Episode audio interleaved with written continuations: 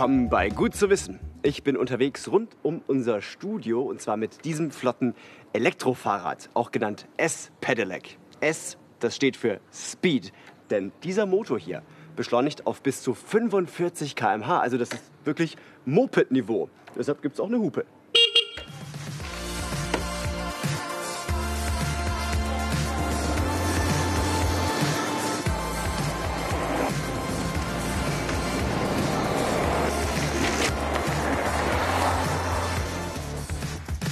Kurzes Zwischenfazit. Dieses Fahrrad ist echt verdammt schnell.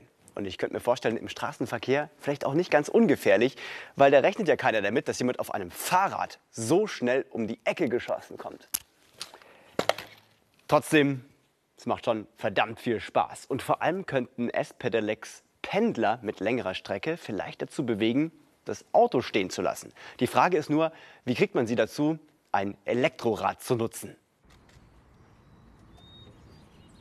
Morgens 6 Uhr. Roger Dünneisen fährt gleich zur Arbeit. Von Winterthur nach Zürich und abends wieder zurück. Täglich 45 Kilometer. Seit drei Jahren fährt er die Strecke mit dem E-Bike. Auch bei Regen oder wenn es wie heute gerade mal drei Grad hat. Fällt ihm das schwer? Im Herbst, Winter schon, wenn es dunkel ist. Es ist äh, schwieriger als im Frühling oder Sommer, wenn es hell ist. Und innere Schweinehund überwinden ist nicht immer ganz einfach. Aber wenn es wirklich gut ist, dann gehe ich sehr gerne mit dem Velo. Wenn er äh, dann mal drauf fährt, die ersten zwei Kilometer, nachher ist es ein super Gefühl. Roger Dünneisens E-Bike unterstützt ihn beim Treten bis 45 Stundenkilometer. Er kann aber auch schneller, vor allem bergab. So schafft er den Weg zur Arbeit, 22 Kilometer, in 40 bis 50 Minuten. Früher fuhr er meistens mit dem Auto, doch wegen der vielen Staus dauerte das oft viel länger.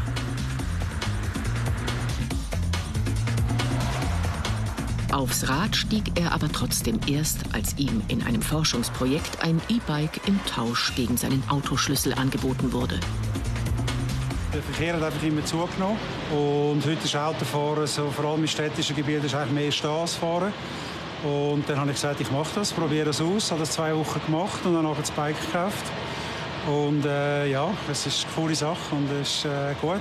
Ja. Bike for Car heißt die Aktion der Schweizer Klimaschutzorganisation My Blue Planet. Jan Blumer hat untersucht, ob und wie sich das Verhalten der Teilnehmer verändert hat.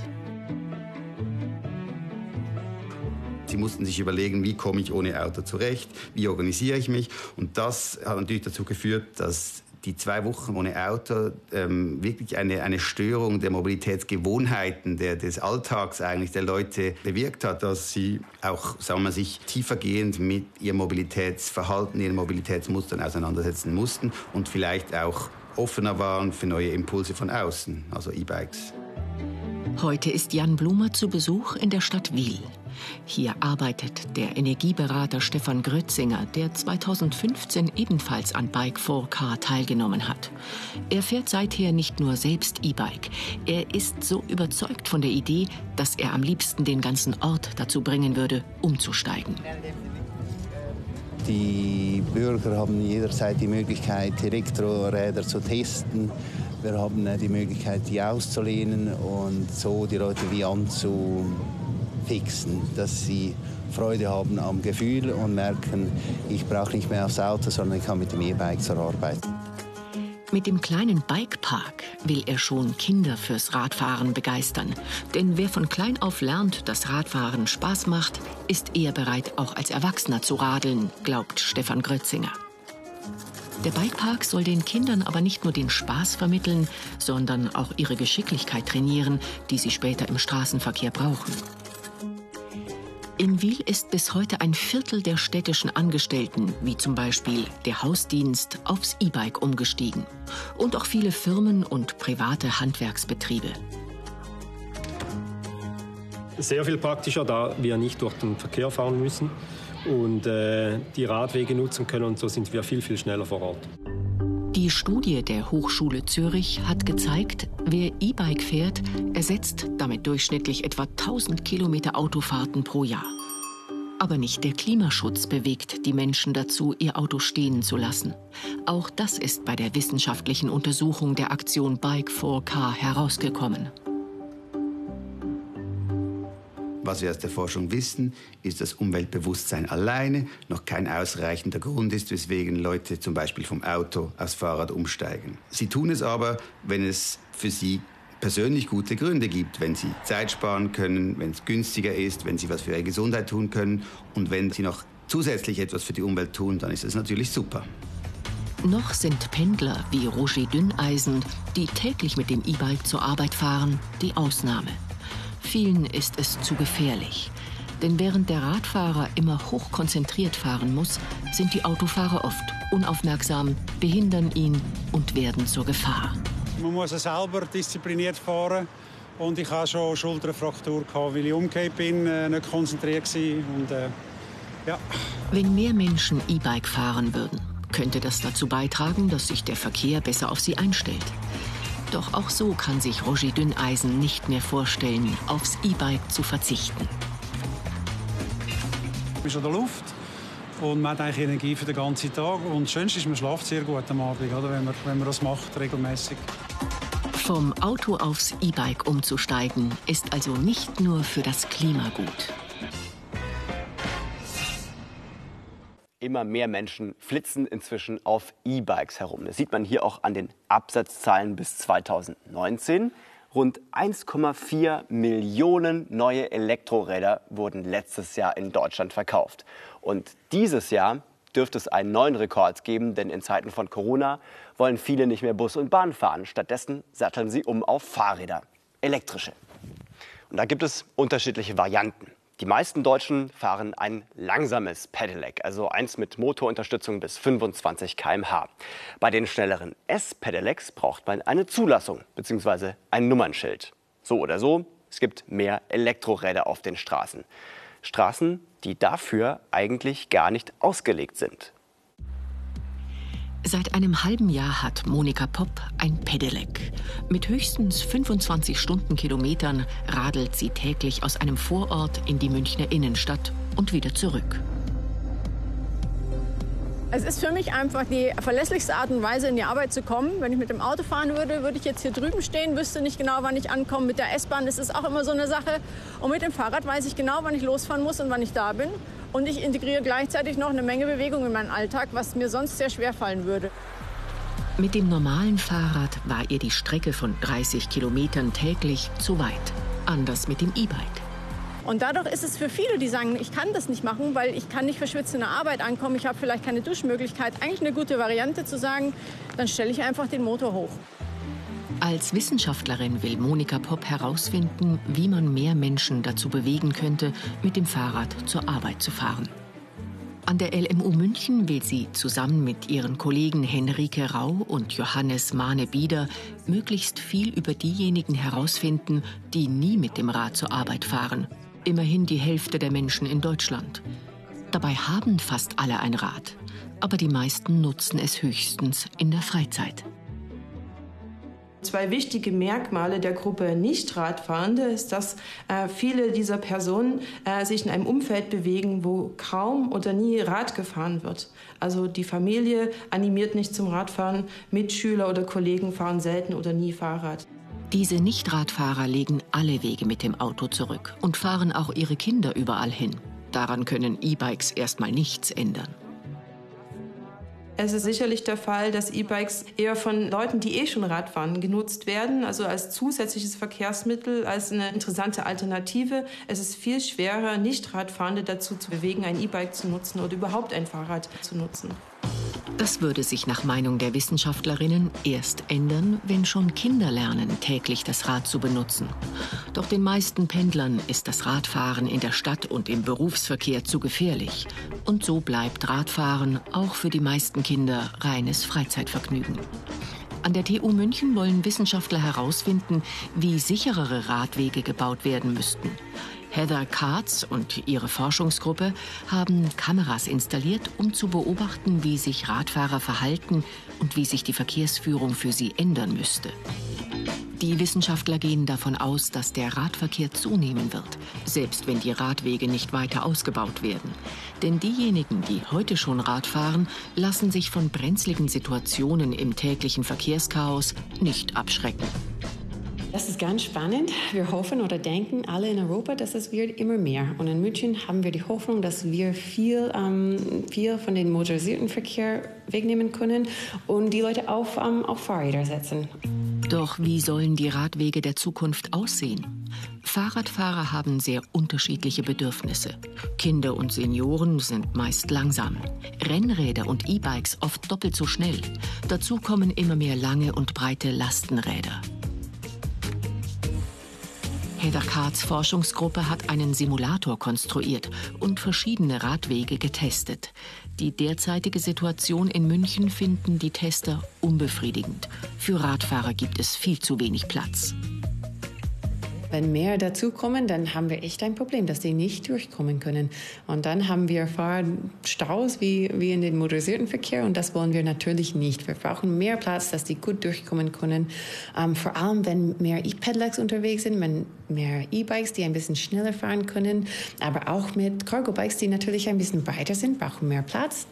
Drei bis vier Meter breite Radwege in der Innenstadt auf einer Seite der Straße. Das halten die meisten Testpersonen für das Beste. Das Problem an diesem Modell? Die motorisierten Verkehrsteilnehmer müssen ähm, mit Fahrradfahrern von beiden Richtungen ähm, zurechtkommen. Und das kann ein bisschen gefährlich sein, wenn man nicht daran gewohnt ist. Autofahrer müssten also geduldig sein, denn beim Abbiegen müssen sie auf Radverkehr aus zwei Richtungen achten. Aber Heather Katz glaubt, dass für eine echte Verkehrswende in der Innenstadt noch viel größere Änderungen nötig sind. Es gibt definitiv mutige Lösungen, ganze Straßen für den motorisierten Verkehr geschlossen werden. Und das ist dann eine ein Fahrradstraße, wo die Fahrradfahrer nebeneinander fahren können, ganz schnell an ihr Ziel kommen können. An einigen Stellen in der Stadt werden neue Radwege gebaut und ein erster Radschnellweg in den Münchner Norden ist geplant. Eine fahrradfreundliche Stadt ist München zwar noch lange nicht, doch das sollte niemanden vom Radfahren abhalten, findet Monika Popp. In München tut sich sehr, sehr viel. Auch in anderen Städten tut sich viel. Es lohnt sich, glaube ich, sich mal auf die Suche zu machen, ob man inzwischen tatsächlich auch eine Möglichkeit hat, die es einfach vor fünf Jahren noch nicht gab. Je mehr Menschen vom Auto aufs Fahrrad umsteigen, desto größer wird der Druck auf die Verkehrsplaner, bessere Radwege zu bauen. 70 km/h. Das ist die Geschwindigkeit, mit der er hier rennen kann, der Feldhase. Und damit gehört er zu den schnellsten Landtieren der Welt. Auch in Bayern rast der Feldhase rum. Allerdings im Alpenvorland werden sie immer weniger. Weiter im Norden, in Franken zum Beispiel, steigt die Zahl dafür an. Woher weiß man das so genau? Denn Hasen zählen ist gar nicht so einfach. Tagsüber halten sie sich in ihrer Erdmulde versteckt und abends sind sie schwer zu erkennen. Zum Hasenzählen braucht man drei Leute. Einen Fahrer, eine Protokollantin und einen für den Scheinwerfer. Die drei vom Kreisjagdverband Erding fahren gleich in der Dunkelheit die rote Strecke im Jagdgebiet Langenpreising ab. Mit großen Hoffnungen. Ich wünsche mir, dass wir um die 100 Hasen äh, vielleicht heute zählen werden. Ähm, Ob es das Ergebnis äh, am Schluss auch hinbringt, das wird dann der Abend zeigen. 100 Hasen finden. Klappt das? Das wichtigste Werkzeug bei der Hasenzählung ist der Scheinwerfer. Damit leuchtet Thomas Schreder aus dem Autofenster. Fällt das Licht in die Augen von Tieren, glühen sie auf. Sind es Hasenaugen, wird das Tier gezählt. Welche Augenfarbe haben die Hasen? Nein, das werden wir dann sehen. Die einen sagen grün, die anderen sagen weiß. Aber in der ersten knappen Viertelstunde sehen wir nichts. Keine glühenden Tieraugen. Ist es normal, dass da nichts passiert? Die Hasen, die sind mal in einem Feld, wo sie gerade was fressen, dann laufen sie vielleicht ins andere Feld. Das ist nichts Unnormales. Aber dann? Warte mal. Genau im Kegel einer weiß reflektierende Augen. Das ist der erste. Dahinter sitzt noch einer, rechts dahinter, hinterm Weg. Das ist die Nummer zwei. Jetzt sieht man beide reflektieren. Der Fahrer muss sich genau an die Route halten, damit sie kein Areal doppelt abfahren und dadurch Hasen doppelt zählen. Ganz schön schwierig auf den unbeleuchteten Feldwegen. Deshalb immer wieder kontrollieren. Fahren zu rüber.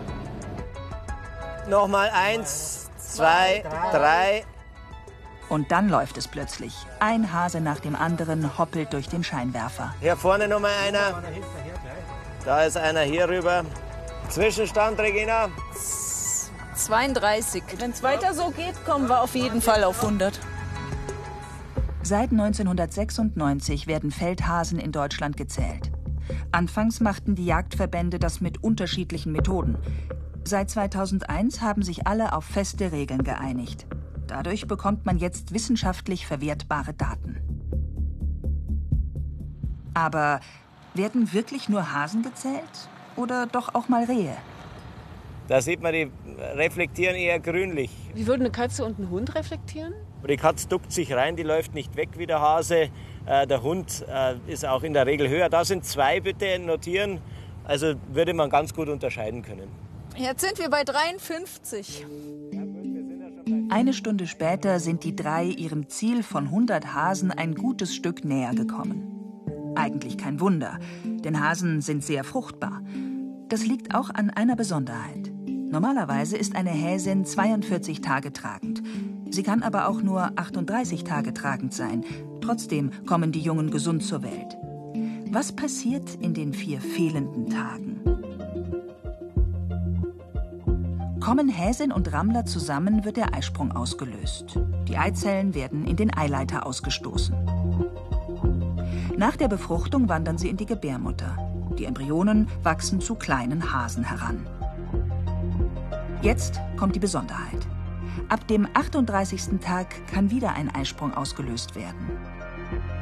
Die Spermien schaffen tatsächlich den Weg zwischen den fast fertig entwickelten Jungen hindurch. Befruchtete Eizellen bleiben vier Tage im Eileiter und entwickeln sich dort schon kräftig. Wenn die Häsin am 42. Tag ihre ersten Jungen wirft, wandern unmittelbar danach die Embryonen vom zweiten Wurf in die Gebärmutter. Die Jungen brauchen jetzt nur noch 38 Tage bis zur Geburt.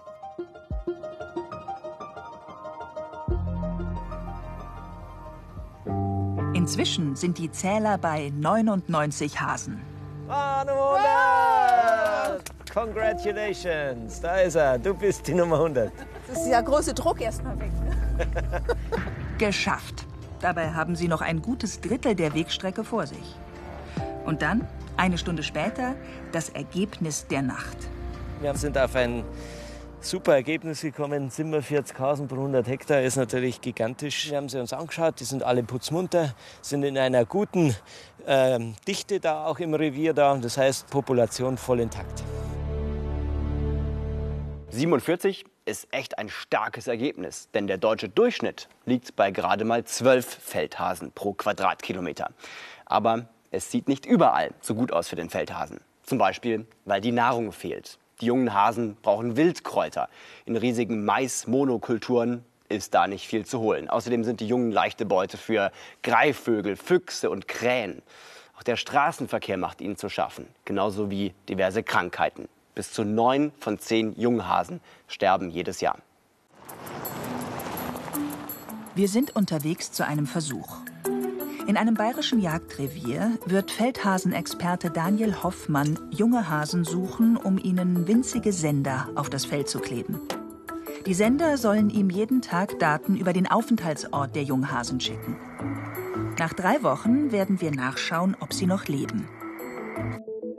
Aber Hasen zu finden ist ein Problem, denn sie sind perfekt getarnt. Mit dem bloßen Auge sieht man sie nicht.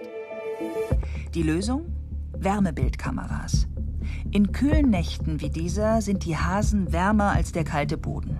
Je wärmer etwas ist, umso heller erscheint es in der Wärmebildkamera.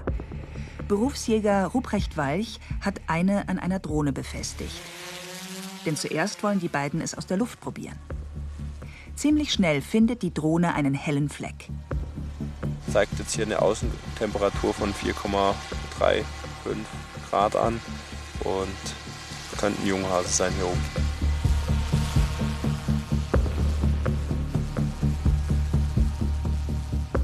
Aber Fehlalarm. Also hier lag ein Stein und durch den, die Sonne war der noch, noch aufgewärmt und hat jetzt noch Wärme, Wärme abgestrahlt, sodass wir den dann, weil das von der Größe her gepasst hätte, den verwechselt oder ja, nicht sehen konnten. Dann ist der Akku der Drohne leer. Ab jetzt geht es am Boden weiter. Nach einer halben Stunde findet er in einem Heckenstreifen sogar zwei helle Flecken. Es scheint so, als würden dort Zwillinge liegen. Er nimmt sofort zwei Sender mit. Jeder Sender hat eine individuelle Frequenz, mit denen ich dann die Tiere dann auch wiederfinden kann. Jeder Junghase bekommt heute Nacht einen.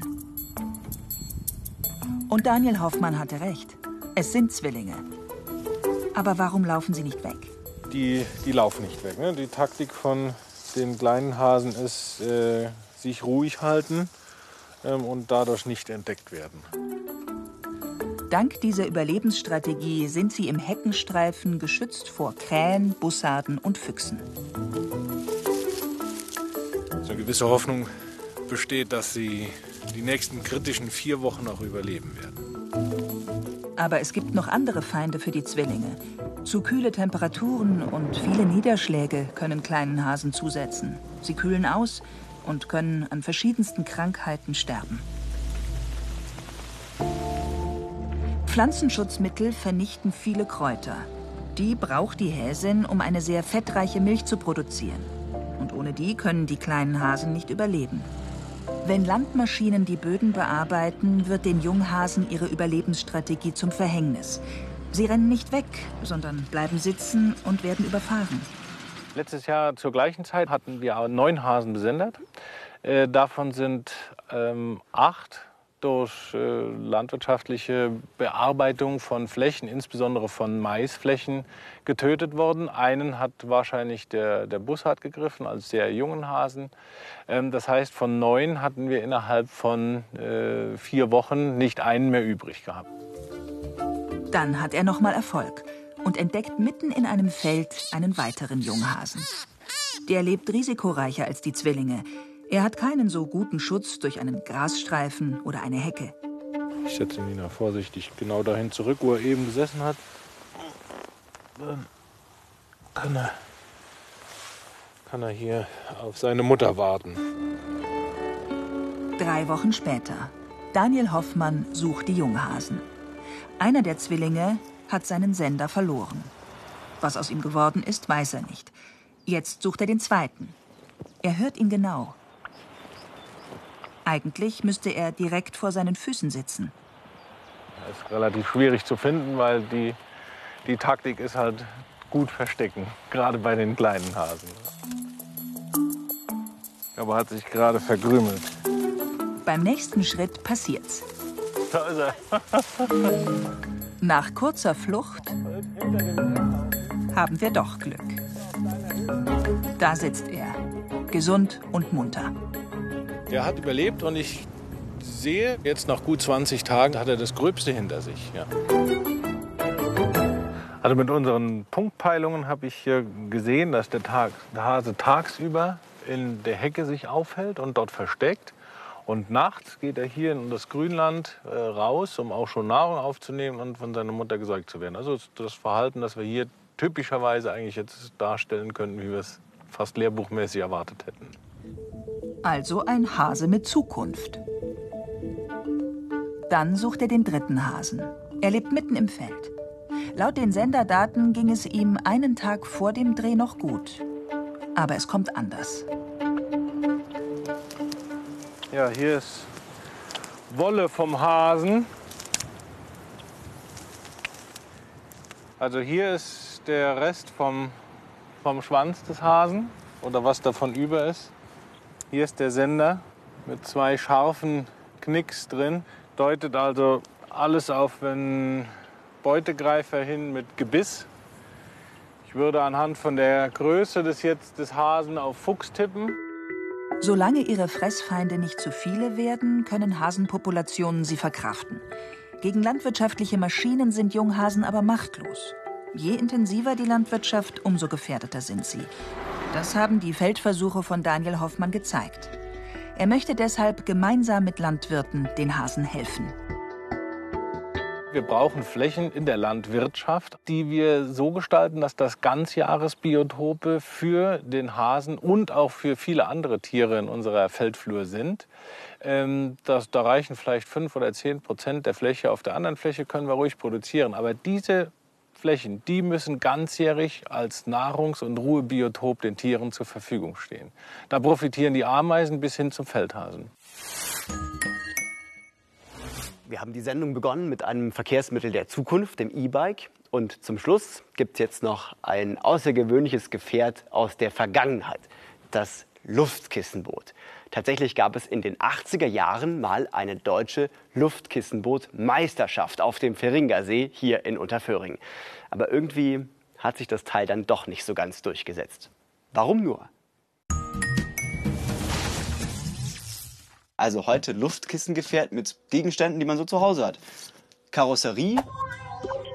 Außerdem brauche ich gleich so ein Verbindungsstück. Und natürlich den Antrieb. Luft.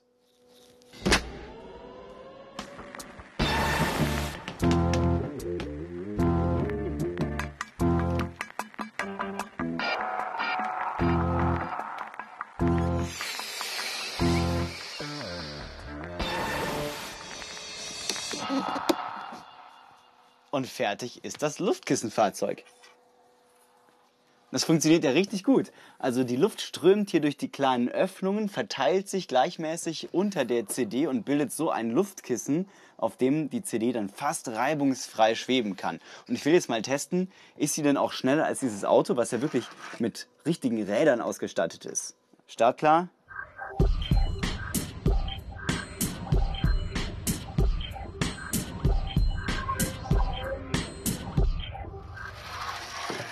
Ja, also ich würde mal sagen, das Luftkissengefährt hat eindeutig gewonnen, aber das ist mir jetzt noch zu klein.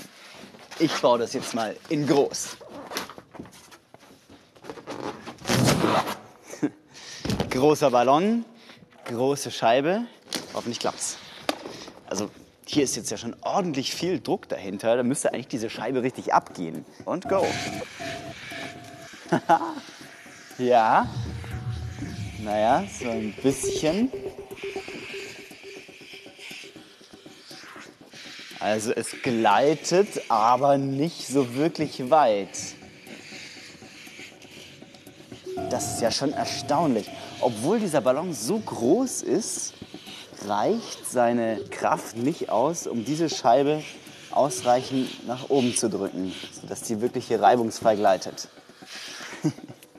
ja, also jetzt ist hier spätestens die Luft raus bei diesem Luftkissenfahrzeug und man kann auch ganz gut erkennen, warum sich die Dinger irgendwie nicht so richtig durchgesetzt haben. Luftkissenboote. Weil die Energie, die man einspart durch Minimierung der Reibung, die muss man doppelt und dreifach reinstecken mit dem Gebläse hier. Also Luftkissenboote, zumindest hier so in meiner Version, eignen sich nicht als Fortbewegungsmittel der Zukunft, aber definitiv für einen guten Spaß als Experiment zu Hause. Mit einem Luftkissenboot oder Hovercraft konnte man einige Zeit lang sogar den Ärmelkanal überqueren, von Calais nach Dover. Hat sich aber nicht rentiert. Auch der Versuch, die Strecke mit Katamaranen zurückzulegen, ist gefloppt. Vielleicht wird es ja Zeit für eine neue Erfindung. In diesem Sinne, bleiben Sie neugierig und bis nächste Woche.